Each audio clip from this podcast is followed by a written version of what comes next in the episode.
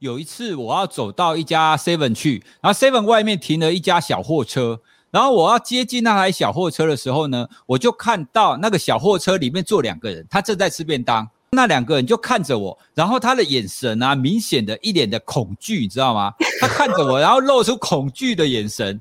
那我后来啊，才才想到说，哦，原来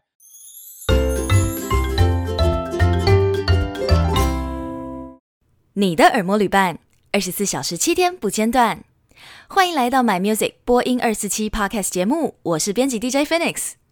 不知道日前你有没有跟上 My Music 与正声广播合办的全名嘴俱乐部跨界名人与 Podcaster 线上直播派对呢？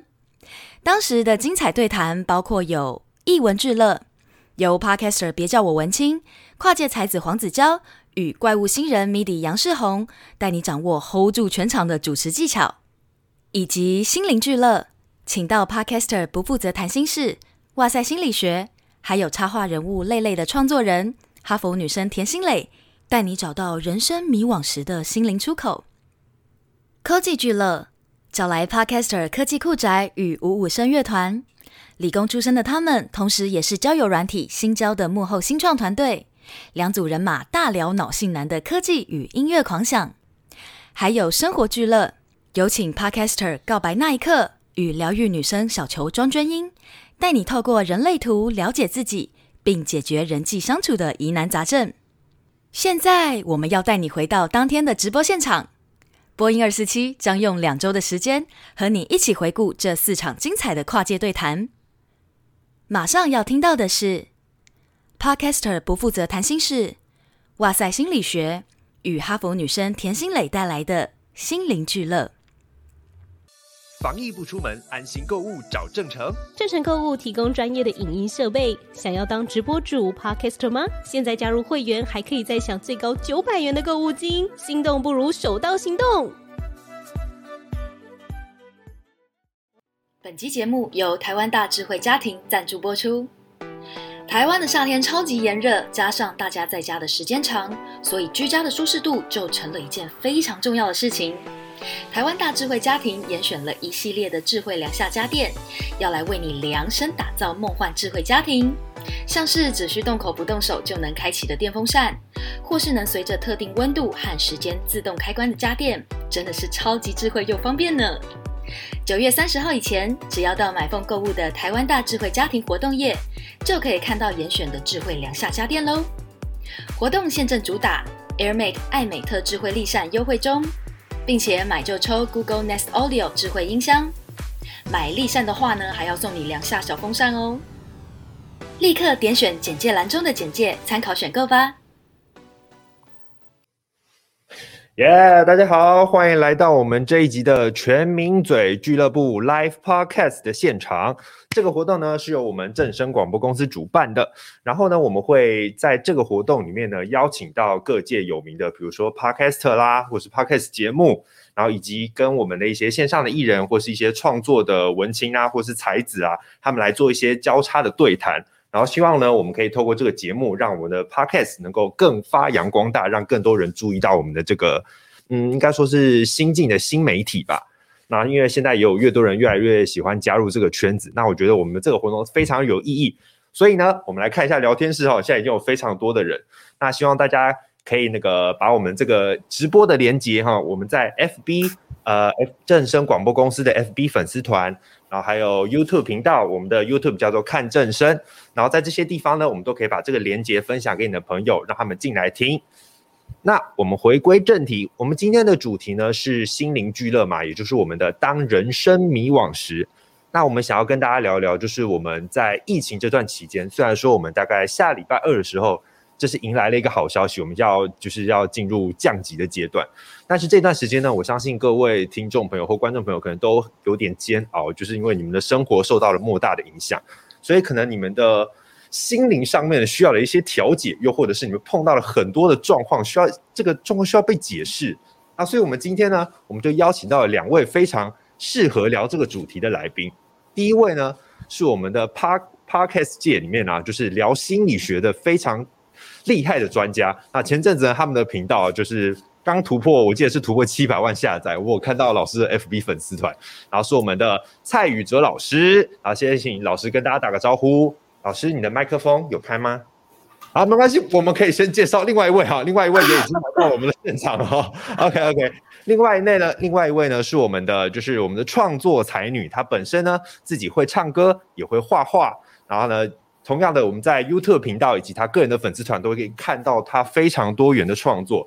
让我们来欢迎我们的另外一位来宾田心蕾蕾蕾，跟大家打个招呼。大家好，Hello，大家好，听到我吗？我是田心蕾蕾蕾哦。听到，听到，听到。我们不会像昨天那样，就是跟人家套好招，说没听到这样子。OK，那老师，老师有有有声音吗？这样好了吗？有了吗？有有。老师来跟大家打个招呼。哦、好大家好，哎、欸，刚刚真的是耍了一点乌龙，然后开关没有开。好，那大家好，我是哇塞心理学的宇哲。好了，很高兴呢，可以在这边可以跟各位听众朋友、跟各位观众一起来聊聊一些心里话。没错，没错，没错。好，那想就是开场的话，我们就先跟两位聊聊一下近况好了。因为我相信，呃，不管是蕾蕾在做创作，又或者是老师在录 podcast 的情况下，我相信应该也有被影响到，说有一些进行的方式必须要在 work from home，又或者是 work from studio，呃，不一定啦。就是，但是就毕竟一定要在室内。那两位这两三个月以来，就是你们的状况还好吗？大概都怎么进行的？可以跟我们分享一下吗？老师先好了啊，好，那其实我比较大的困扰，因为我本来录音啊，或者是工作，其实大部分都在家。像现在各位看到的这样子一个杂物间，就是我本来的录音室。所以很多人可能会觉得说啊，你本来就在家工作啊，所以改成就是在家工作应该没有差吧？哎，不对哦，其实差很多，因为小孩在家，小孩在家，其实我就没有办法做本来应该要做的事。所以啊，这段时间就会变成是，如果我要录音，我我就必须要等晚上，就他们都睡着了以后，我才有办法偷偷的录音。所以其实都有一些需要调整的地方啊，这个是大概是这段时间最大的一个改变。啊，所以老师现在这个环境，您我们观众朋友看到的地方，这是你的家还是工作室？这是我的家，就我我家当中的其中一个房间，现在还没有用到，所以大家可以看到很阳春，好日系哦。然后后面就是有一个黑黑的那个，那个就是吸音棉哦，就是我们 DIY 做的一个避免空间音太大的一个道具，所以大家可以知道，就是每一个 Podcaster 就是在家里都要有这样子的一些设备，来好好的让你自己的声音可以呈现出来。OK OK，那老师那旁边那个屏风就是也是隔音用的吗？没有哎、欸，屏风单纯是用来折杂物用的，所以我如果屏风撤掉的话，大家就会看到很多杂物，所以不能撤掉啊。那 OK，那我没有看到蕾蕾的那个背景也是非常漂亮，我第一眼还以为是那个 Google Meet key 上去的那个很漂亮的书面背景，可这是你家的客厅对不对？对啊，这是我家客厅啊，后面摆的我以前的书，对，从小到大 用过的书。哦，所以你自己是也是一些很喜欢，本来就很喜欢阅读，然后跟所以所以才会影响到你现在那么喜欢创作这样子吗？呃，没有啊，这是以前就是学校要念的书啊。还有那边那边还有还有一面，那边还有一面。哦，什么认识电影啊，什么基础经济学那些东西课本这样子都在后面。对对对对对，然后也有我自己喜欢念的一些东西了。嗯，我都买中文的。那磊磊的录音室也是在自己家里面吗？呃，我在后面，在后面。啊，就在就在那个旁边那个走道走进去就对了。哎，对对对对对，OK OK。小录音室。那所以你在疫情这段时间的时候，就是你的创作会有需要有受到什么很大的影响吗？就比如说，呃，因为原本我我不太清楚啦，可能一些歌手要录音的时候需要跟编曲讨论，又或者是跟作词作曲什么之类的，比较频繁的需要沟通，就是跑来跑去之类的，那对你会有很大的影响吗？就表演被取消啊，然后呃，然后录音室没办法去，暂时就是刚好录第二首没办法去录这样。哦哦，所以所以现在的歌都是只能自己在家里录，还是说就是就完全没有再去录音室了？就可能要再过十几天吧，再过去录音室这样。OK OK，好，那其实我们回归到我们的主题哈，因为我们本来就是想说，大家在疫情底下，我们的生活受到了什么样的影响？因为我相信有些听众朋友可能就是呃被影响的层面不只是行为，因为有些时候行为的情况下还会影响到我们呃心理情绪上啊，压力很大或什么之类的。像宇哲老师他自己是跟家人住，那可能蕾蕾是自己住，又或者是可能会有一些亲戚偶尔会来或什么之类的。那因为我们就会想到说，有些时候我们会有一些情绪会容易被影响。那我会就想要问问看两位，就是说，呃，你们跟自己家人的时候，就是或者是跟朋友在一起的时候，你们有没有观察到，或者是自己被亲朋好友影响到，就是在疫情底下，因为我们都不能出门嘛，这个状况下，有没有感觉到他们的生活方式啊，或是影响到自己，或是他们做多了一些什么样不一样的行为？这样，老师先说好了。好，那我受影响最大的当然是小孩哦。那很多朋友可能会觉得说啊，你在家工作啊，那小孩也是本来你的小孩啊，那只是多了一点时间相处而已，你为什么会受不了他？不过呢，我们必须要回归到，因为白天的时候理论上我们在家工作，那小孩去上学嘛，那这样子大家当然就相安无事啊。可是正等等到疫情的时候，小孩要在家学习。哦，因为我的大女儿她现在幼儿园大班，哦，所以他在家一整天就等于是我们必须要看着他，哦，要看着他，他可能要学习，他要活动，他要干嘛？那他没事呢，他也会跑来找我或者找他妈妈。可是只要一来找我们，就会被中断。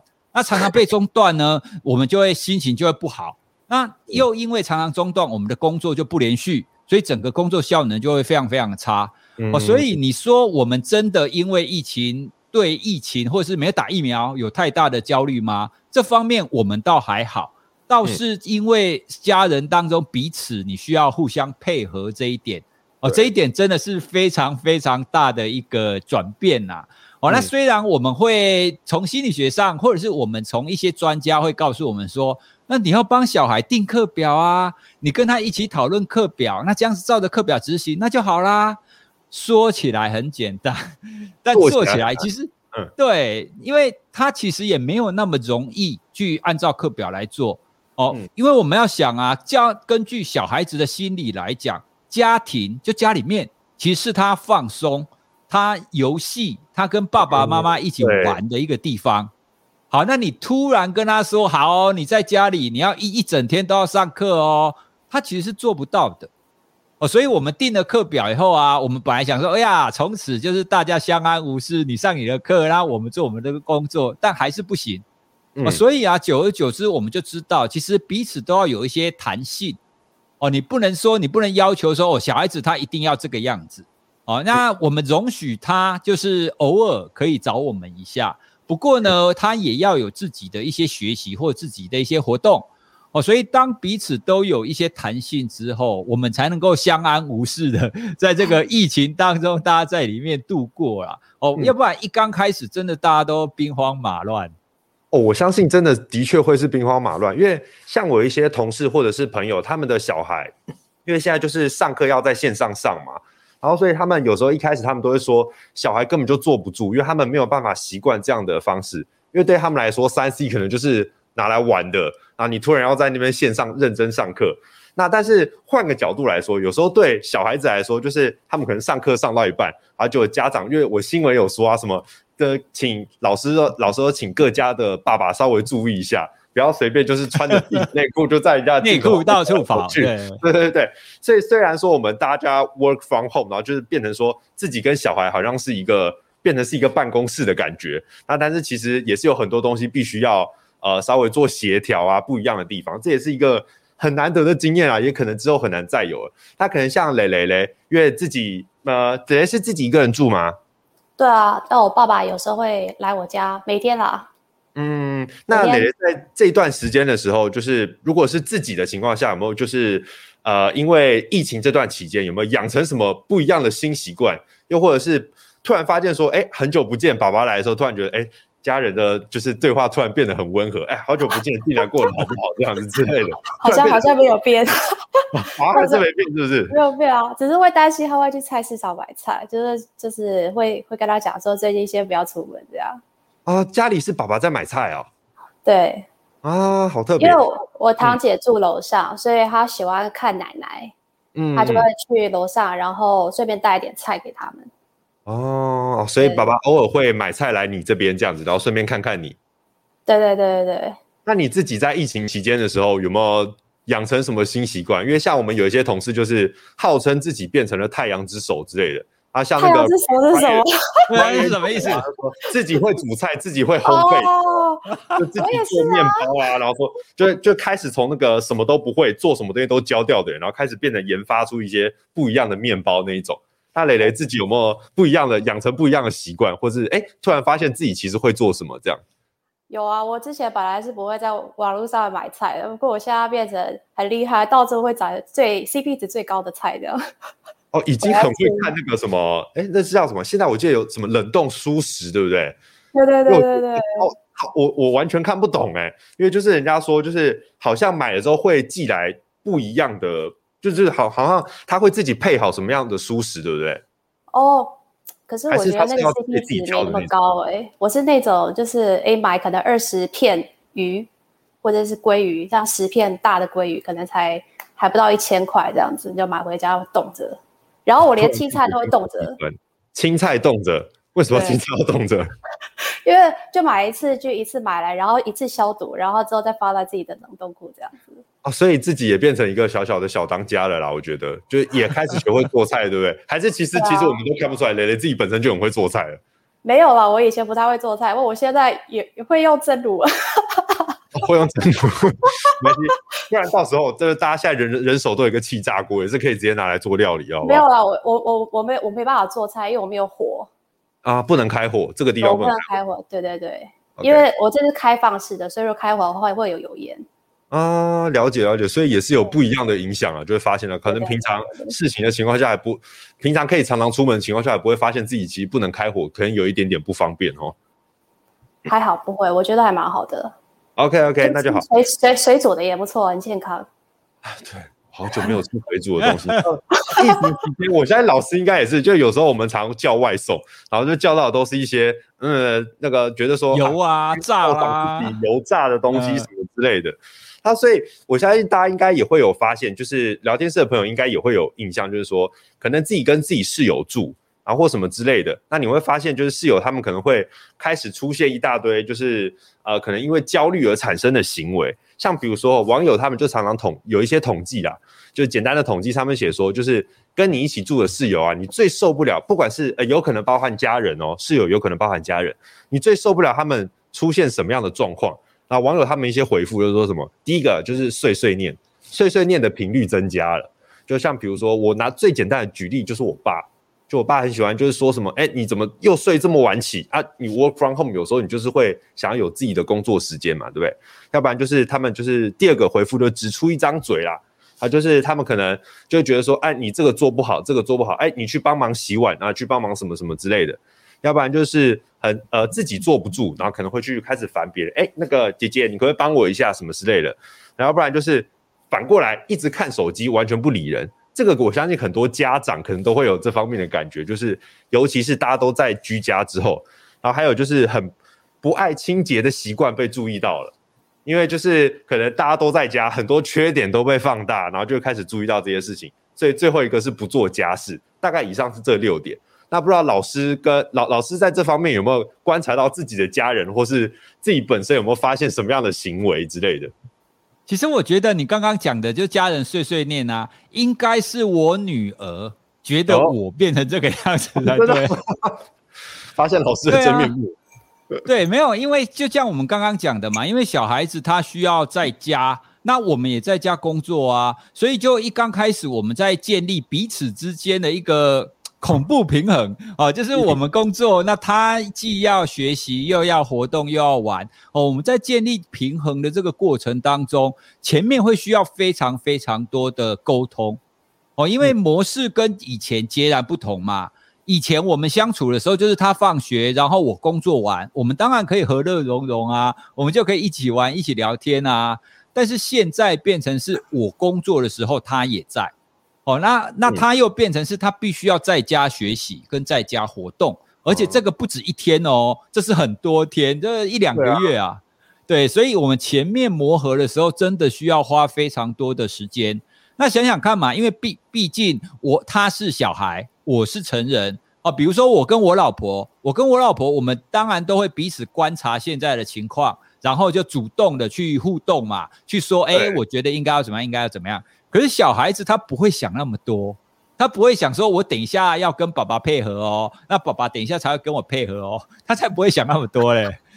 所以就变成是很多时候我都需要去跟他讲，就我或我太太啦，都要常常要跟他讲说，哎、欸，我们等一下要怎么样？那他想做的东西，他要跑来烦我们，那我们要怎么样安抚他等等的哦。所以刚刚你一刚开始在讲碎碎念，我就想到，嗯，这应该是我的小孩心目中的我，他应该会觉得说，我的小孩就是我我我的小孩可能会说，我的爸爸就是在这段时间真的是碎碎念，非常的烦。小孩好像最容易觉得家人最讨厌的一点就是碎碎念，有时候甚至不是因为这个环境，是从一开始就最讨厌大人的可能十大十大列举事项，第一个最讨厌就是碎碎念。啊，那我想问，那像蕾蕾啊，自己一个人住，那或者是刚才有提到爸爸偶尔会来嘛，有没有观察到，就是爸爸在这段时间，就是有没有呃，比如说，因为你会担心他去市场市集或什么的，他会不会其实就是因为？呃，更想要好好的就是准备好粮食或什么之类的，让自己可以在家工作，不用再出门，反而才会一直想要去市场。这样有没有观察到，就是自己家人的行为，或是你自己呢？没有啊，就是我有跟我爸爸讲说，也不要去市场这样子，然后他就没有再去了。可是他会，就是他他会，他本来是疫情之前只看我一次，可是现在会变两次，他会担心我出门。那他是。多多久多久来来找你看来看你一次啊？就是晚早上一次，晚上一次啊，然后顺便带一点食物这样子。欸、然后我心想说，我已经好多食物了。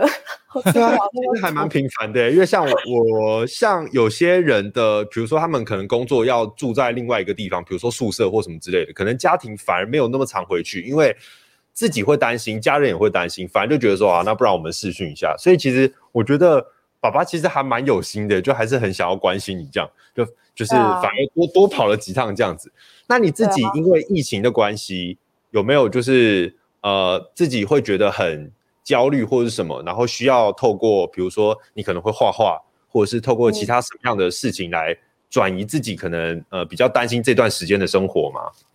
当然会担心啊，就是出门就是 就是。可能要洗洗手，不知道洗几次了，然后一直那个喷的喷的都要一直戴着啊，然后口罩还要戴两次，还要戴一个面罩这样。哦，所以你你也是你也是出门一定要戴面罩的那种人？对啊，而且在疫情比较严重的时候，几乎都不出门的。嗯，就是能能叫外送就就就外送。那你会做什么调试自己心境的东西吗？就假如说你今天真的因为。一些事情特别的，嗯，感到焦躁，或是比如说可能某一些东西没有做好，或是事情进行的不顺利，因为可能疫情的关系，有些东西就是一直啊，像你刚才提到，可能表演被取消或什么之类的，让自己就是有一点点低潮。那这种时候，你可能会做什么样的方式来调试自己嘛？可以跟大家分享一下。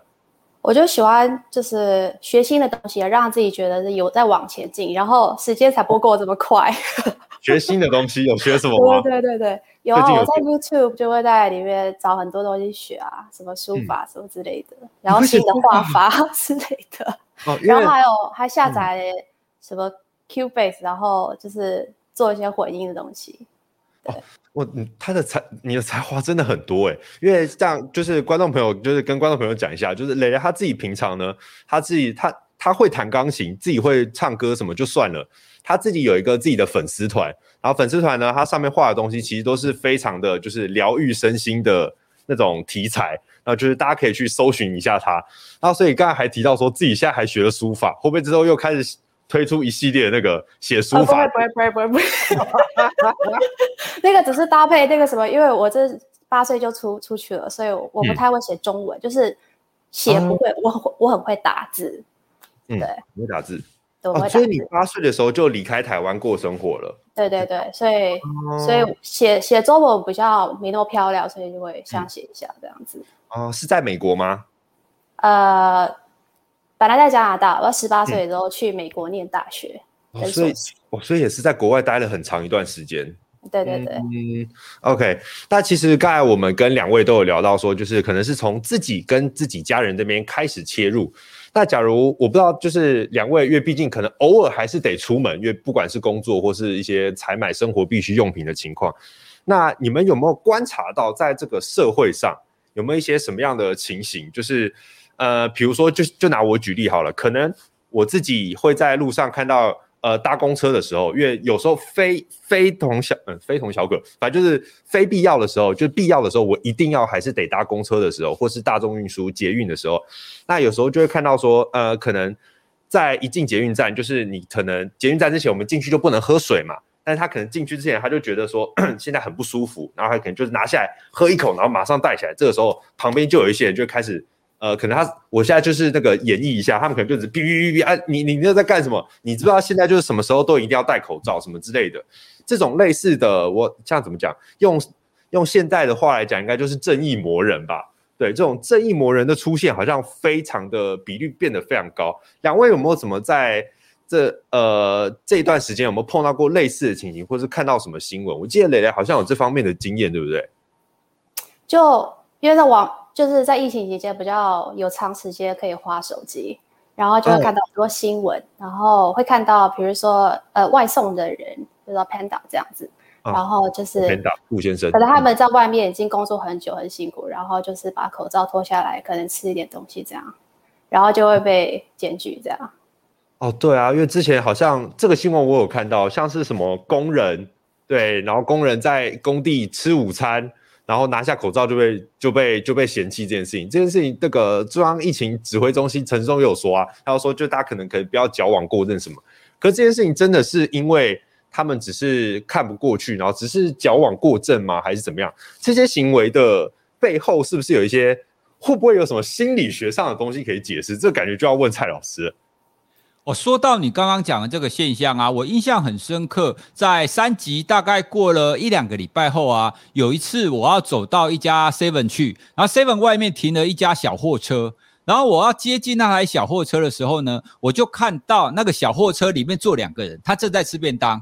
哦，我就看到那两个人就看着我，然后他的眼神啊，明显的一脸的恐惧，你知道吗？他看着我，然后露出恐惧的眼神。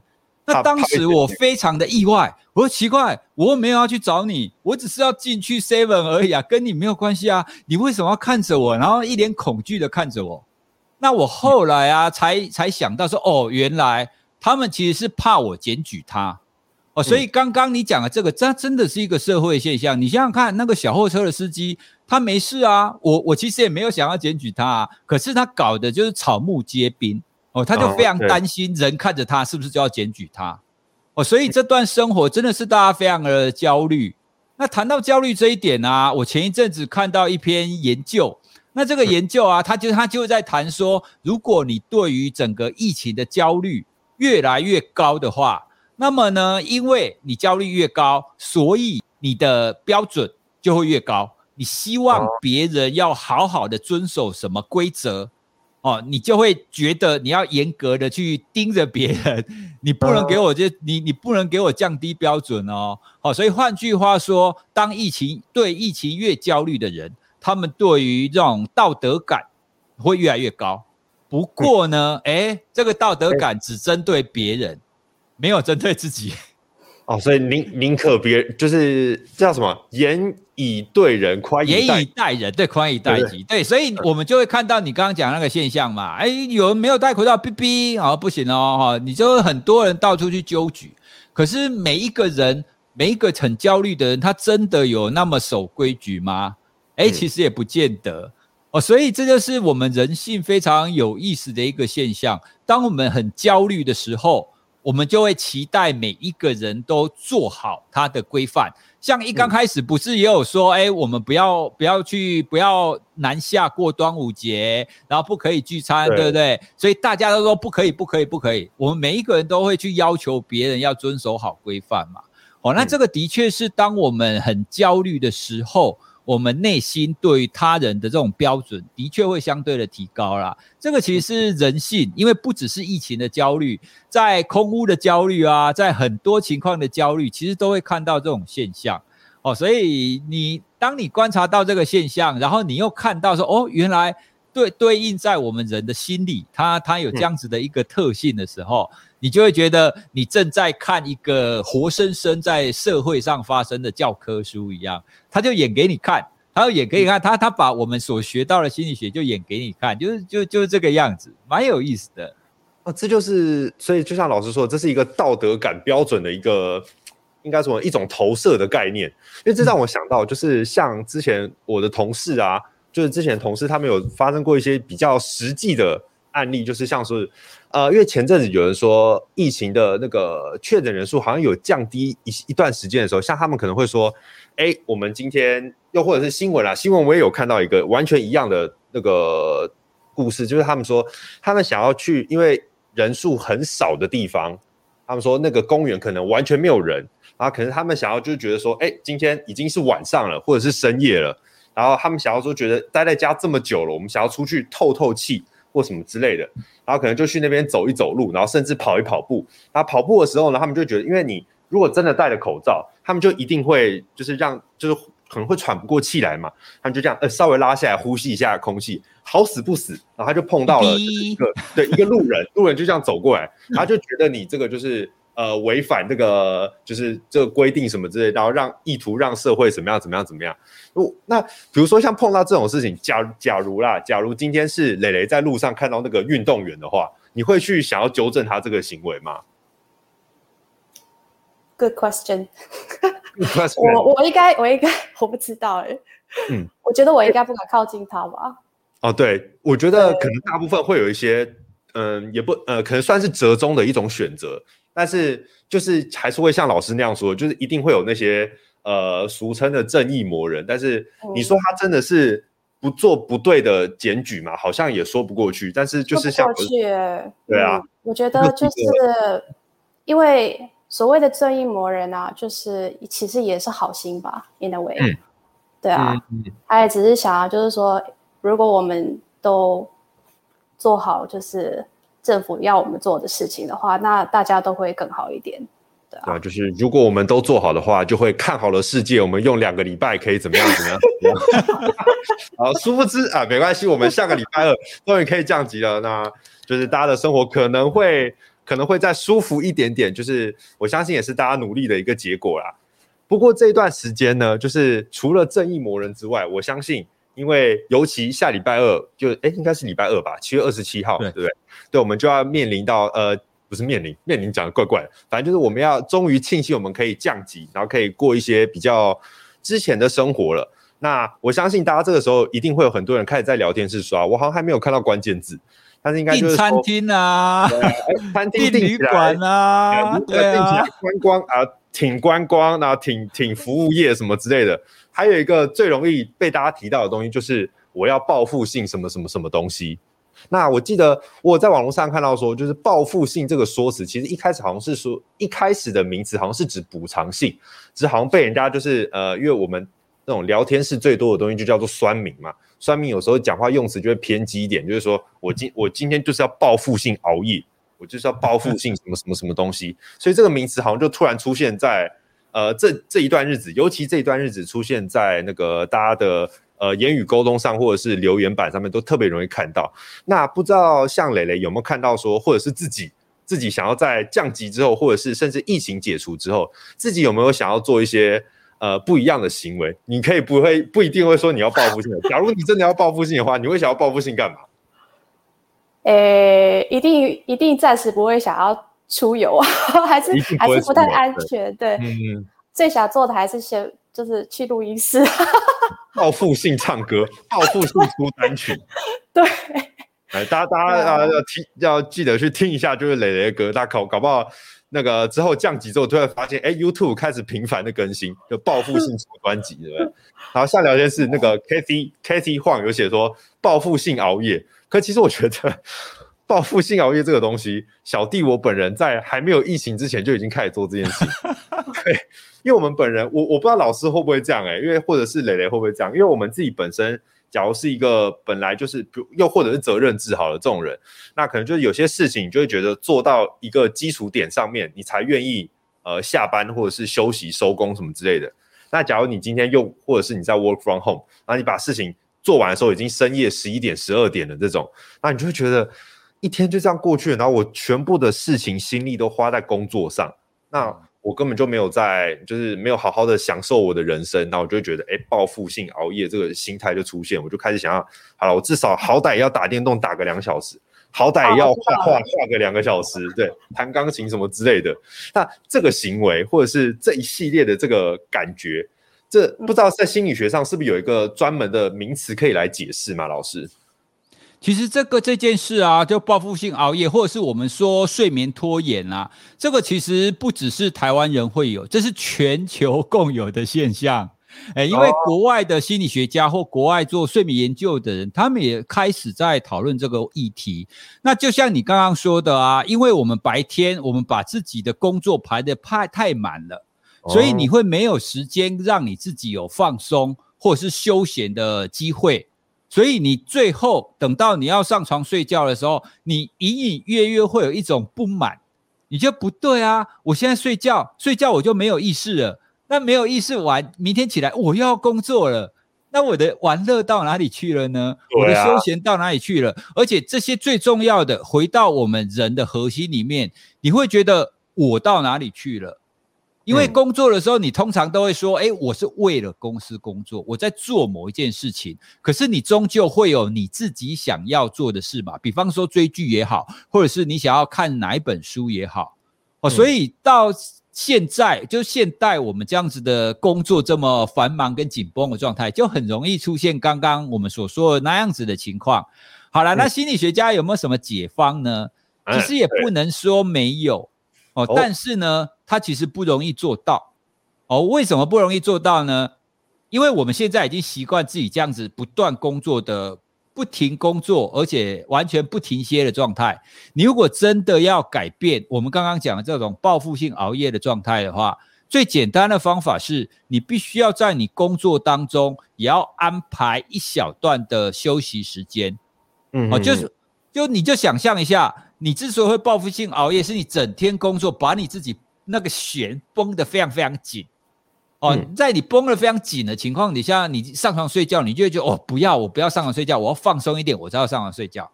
好，那你要让你自己不要绷那么紧，当然其中一个方法就是你一段时间你就要让你自己放松一下哦。所以像下午，你下午的时候，我们就会最推荐你应该可以给你自己二十分钟，好，或三十分钟的时间。如果可以的话，像我，我在家我就会起来走走路，我会起来散步。那甚至我会起来做运动，完了透过做运动，让给你自己这样子的紧绷的状态一个放松，一个回归到你自己生活的一个状态。哦，不要整天都想着你的工作。如果整天都想着你的工作，你等到晚上要睡觉的时候，就一定会出现我们刚刚讲的那个报复性的情况。对，这个是最最根本的方法了，哈。老师刚才讲的那个，让我有点想到最近网络上常说一种番茄时钟工作法，不知道两位有没有听过？就好像就是他把你的时间切割成好几段，就是每做多少时间就固定给你休息个五分钟什么的。但听起来也很像什么做做瑜伽，什么做几组这样，就是你做二十分钟做一组，然后休息十秒钟什么之类的。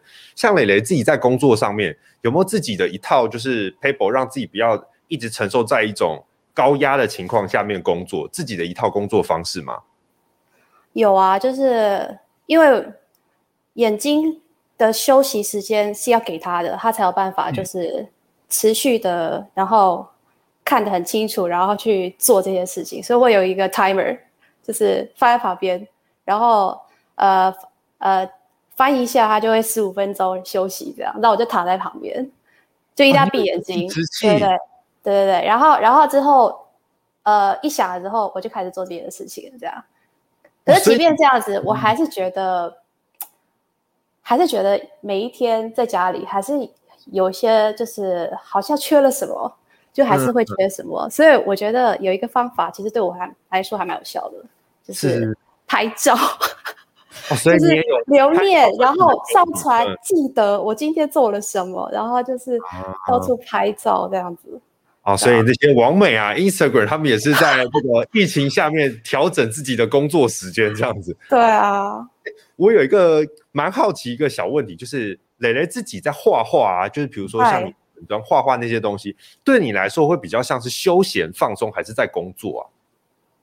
因为那些，因为我相信你的那些图啊，会有搭配一些你可能特别有想过的文案或者什么的，让人家有一种呃心灵鸡汤的感觉。像这种构思这些过程，对你来说会比较像是在工作吗？还是其实它是一个自己放松时间，就是呃呃天马行空想出来的东西，比较轻松的状态达成的。其实对我来讲都是轻松的啦，只是说我还是会固定时间，就是 po 文，然后画图，这样。哦，所以就是因为哦，你的休闲也是真的非常的多元呢。对，啊，但是在这么多元的休闲情况下，你却有一个呃，刚才聊天室不知道有没有看有没有听到磊磊讲，就是他有一个 timer，就是计时器，是这一段时间我就是固定要做什么。对对对对对，老老老师有看过这样的工作模式的人吗？我觉得好特别哦。因为这样感觉好像是一个纪律非常严谨的人，可是磊磊却又是那种呃创作型的人，感觉是一个心灵很开、很开放啊，就是很很自在工作的那种型鬼，那种这种型的人，哎，很特别的一种反差诶。之之前我看过过对一个一篇唐凤的访访谈里面，他就有提到番茄钟工作法，然后在企业当中啊，嗯、其实有很多人也都会提到这种方法。因为确实这种方法对，不管是在家工作也好，主要是他要自己负责自己工作这种，好像磊磊他的创作嘛，因为整个都是他自己负责的。像这一种啊，用番茄钟的方法，它真的是非常棒的一个操作方法，它不会让你太过于疲累。那接下来我要 echo 一下磊磊刚刚讲的，因为磊磊刚刚有提到说他在平常的时候他会拍照嘛。其实我要跟各位分享，在心理学当中啊，有一种我们要怎么样帮助我们可以在生活当中可以过得好一点。好，那正向心理学家他提出一种方法，叫三件好事。那三件好事的概念就是，你要在一天当中找三件，你觉得诶这件事情不错，你蛮开心，好，那你的心情是正面的一件事，那你把它写下来。哦，比方说各位观众朋友，你看到我们今天的直播哦，那你听到一些东西，你觉得诶不错，那你有学到一点东西，蛮有意思的，你就写下来，这是一件。嗯、好，那这种三件好事啊，他们发现，如果你可以每天做，那做大概两个礼拜的话，那么呢，你的幸福感，你的整体幸福感会明显的提高。那刚刚磊磊说的拍照，它它的概念很像。因为拍照，你多半会拍正面的事情嘛，你总不会跑去拍你家的垃圾桶啊，对，对不对？你会把你拍得美美的，然后看到某一个地方蛮美的，你会把它拍下来，把它记录下来嘛，对，对不对？对，所以这就是我们在讲的一个活在当下的概念。你可以每天找到在你生活当中有美好的事物哦，可能是你自己哦，那可能是你的环境，可能是一个小植物等等的，把它记录下来。嗯那长久下来，你就会发现，其实疫情当中并没有那么差，每天仍然都有一些微小而美好的一些事物。哦，那这样子，你想一想，你回顾的时候，你发现，哎，其实你生活没有那么糟糕嘛。哦，所以啊，这就是刚刚要 echo 磊磊说的那个拍照啊，其实这是一个蛮好的方法，也可以推荐给大家。那个该聊天室啊，该忘了说的很好啊，就是今天听直播也是一件好事。好，所以大家先把。现在现在几点？现在下午大家快四点，我们还有很多时间哦。你已经先找到了第一件好事了，那又或者是你今天已经这是你的第三件好事也说不定，那会让你的这个生活其实过得更过得更好。那其实哈、我们我想要跟大家来进行一个一个小帕的小游戏啊，因为这是我们不负我的节目上面不负责谈心事呢，很喜欢跟大家玩一些就是呃跟观众互动的小单元。那我们有准备了一个跟焦虑感有关的一个心理测验，然后来跟我们的老师跟我们的听众朋友分享。然后大家可以先看一下我们的题目哈，就是假如今天你在路上的话遇到了一桩意外，嗯在路上遇到一桩意外，你觉得呢？你看到那个意外会是什么？啊，我们有四个选项，第一个是招牌被强风吹走，或者是你觉得是目睹了一个交通事故，还是说你看到了闪电在你附近落下？啊，或者是你看见了一只狗正在被人追捕啊？不知道哎，我们先给就是大家思考一下哈。那老师刚刚看完题目，跟磊磊看完题目，你们两个人觉得会是发生什么样的状况？你自己觉得会是哪一个？交通。磊磊觉得是目睹交通事故，老师呢？看到一只狗被追捕。啊，看到一只狗被追捕，哎。因为我真的看过啊，哦、oh,，OK，我跟磊磊的选择是一样，我也是觉得看到交通事故，那我们就先来看交通事故好了。啊、呃，听众朋友，如果是选交通事故，我们来看一下，就其实你的焦虑呢是来自于对自己的能力可能比较没有自信啊，因为他的解释是什么？因为你没有遵守交通规则哈，你选择这个选项表示你对自己的能力没有信心，你常常会担心自己的行为或你的做法是不是正确的。害怕自己一不小心呢就会犯错或什么之类的。所以呢，如果你想象的事故严重的话，那就是那个交通事故啊，就可能是小擦撞，又或者是今天是那个高速公路货车追撞。如果越严重的话，代表你的焦虑感会越深。所以呢，他给的一些建议就是，你不要勉强自己去做，找一位你信任的人给你意见。在学习的过程中，你可能会越来越有自信。那，所以呢，像我呢，可能就会找我比较一些死党，然后分享一下，就是我工作上面碰到的一些困难啊，或什么。那像蕾蕾呢，可能就会呃不不知道是不是爸爸，或者是 一些你的呃好友来分享一下你工作上面的碰到的状况，又或者是你自己有办法去做一些情绪上面的抒发。那我们来看老师的，嗯、那蕾蕾蕾蕾说有哪一方面啊？没有，我只是想说，对啊，我有我有常常在问朋友，旁旁边的朋友都都很厉害，对，就是常常都被我问的啊。对，是就是像是你自己创作的时候需要什么样啊？碰到什么瓶颈的话，然后就说，哎，你觉得这样好不好？啊、或者你觉得这样可不可以？所以说这边的那个背景要黑的，还是灰的，还是白的？好设计师的一个问题，他以为你是在谈论工作，然后，然后他们都会露一个脸。大笑，这有什么不一样？不一样、哦。对，我们一般是没有办法踏入那种插画师或者是设计师的那个领域。他们常会说：“那、啊、你觉得这个我们要正方形还是三角形？还是哎，你觉得要再多三公分吗？什么？嗯，对我来说是一样的啊，不好意思啊。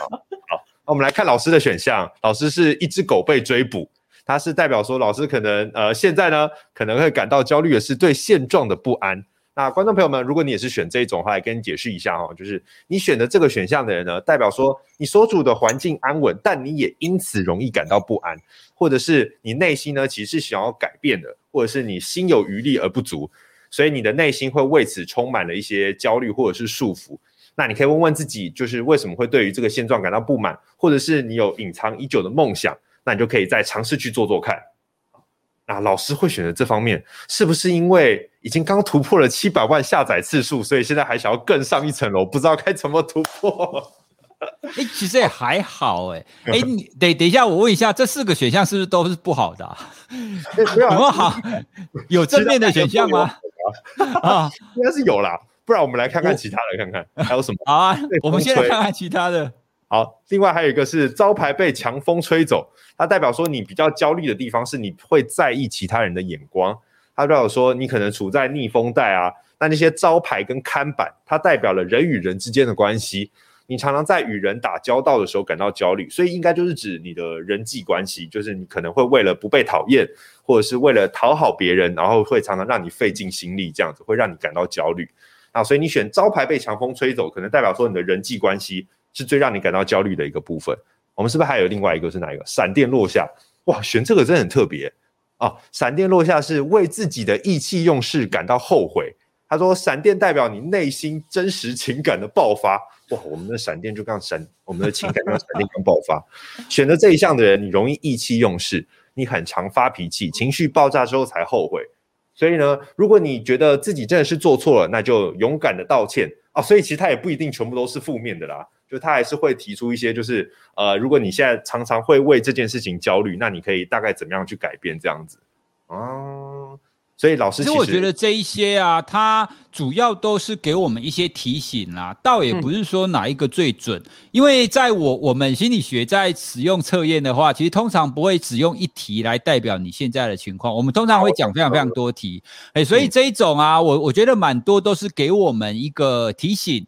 好、哦，那提醒说，哎，我们是不是在现状的哪一个部分，哦，可能有一些不太好的地方，或者是你可能没有在这个向度上，哦，想得非常的清楚，哦，所以我我我自己在看待这一些心理测验是不会太严格去说，哦，这个到底会不会准啊？哦，因为它只是个提醒嘛。哦，那如果你真的要那么严格看待的话，那那些心理学家就不用混了啊！哦，那心心理学家在做那个心理测验都做得非常严谨跟很很复杂的哦，所以这一种主要我我觉得主要都是给我们自己一个很很好的提醒，嗯，这样，嗯，就是给大家一个互动的小游戏啦。那其实我相信大家如果去搜寻一些什么正统的心理测验哦，可能就会看到常常看到一条列是什么？呃，你觉得现在的状况应该是如何？五非常非常近非常非常同意，非常同意、欸、有点同意啊，可能好几百题这样列下来，那你可能你的人生就会失去了一点点的乐趣，对，你就会开始想要报复性的不做测验啊什么之类的、嗯、啊，所以呢，可能就会建立在你一些很多对当下的不满啦，或者是一些情绪上面的负面，像比如说最近夏天，对不对？夏天天气就是会很热啊，天气很热的话，我们要怎么样呢？哎，来我们。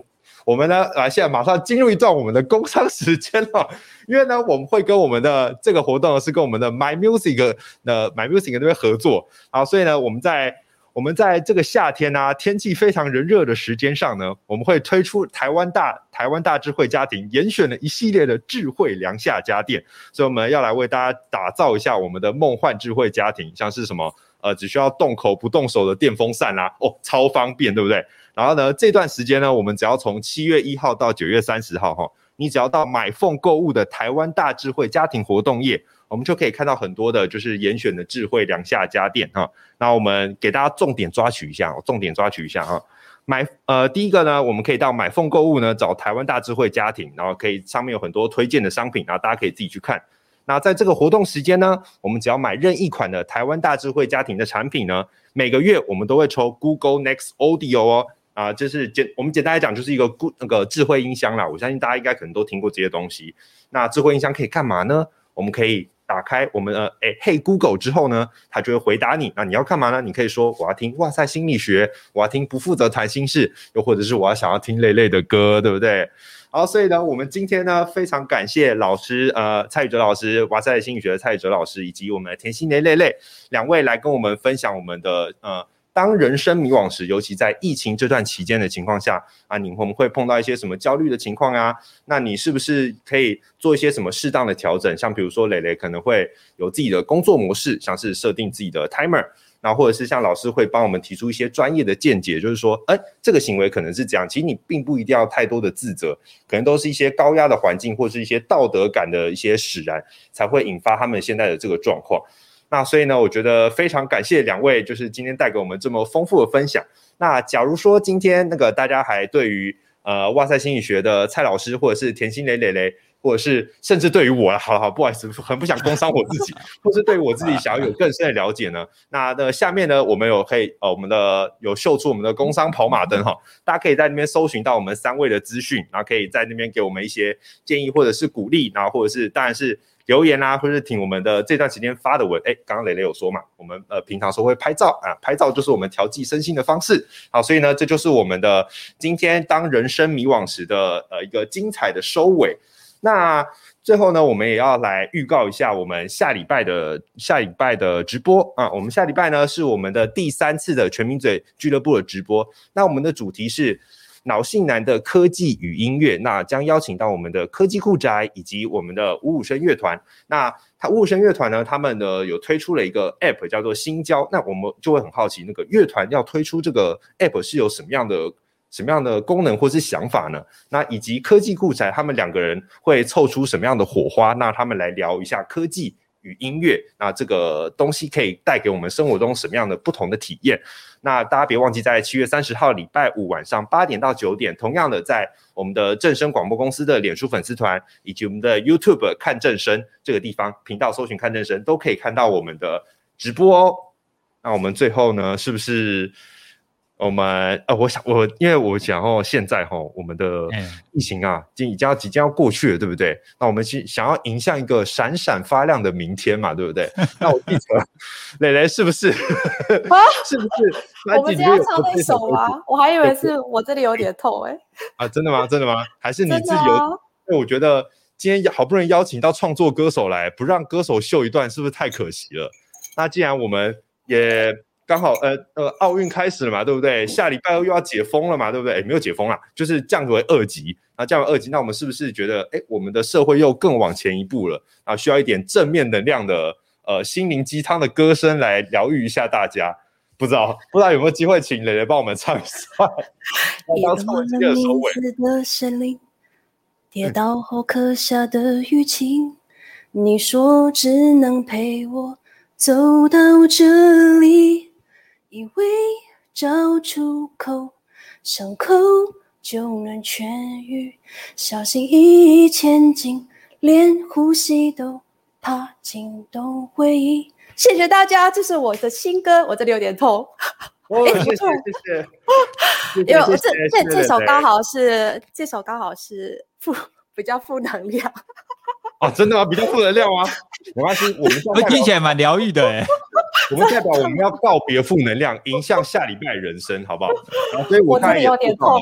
对，我们也做到了一件事，我刚才也做到。老师说的，今天要写三件好事，第一件就是做直播。然后呢，第二件就是听老师分析这些事情，第三件是什么？听到磊磊的歌声，好不好？而且抢先听，这个三件事情了。OK OK OK，那今天非常谢谢哇塞心理学的蔡宇哲老师，以及我们的甜心蕾蕾来我们直播间。当人生迷惘时，那大家下礼拜别忘了再继续线上来看我们的全民嘴俱乐部 live podcast 活动哦，更精彩的直播。那我们跟大家说个再见吧？拜拜。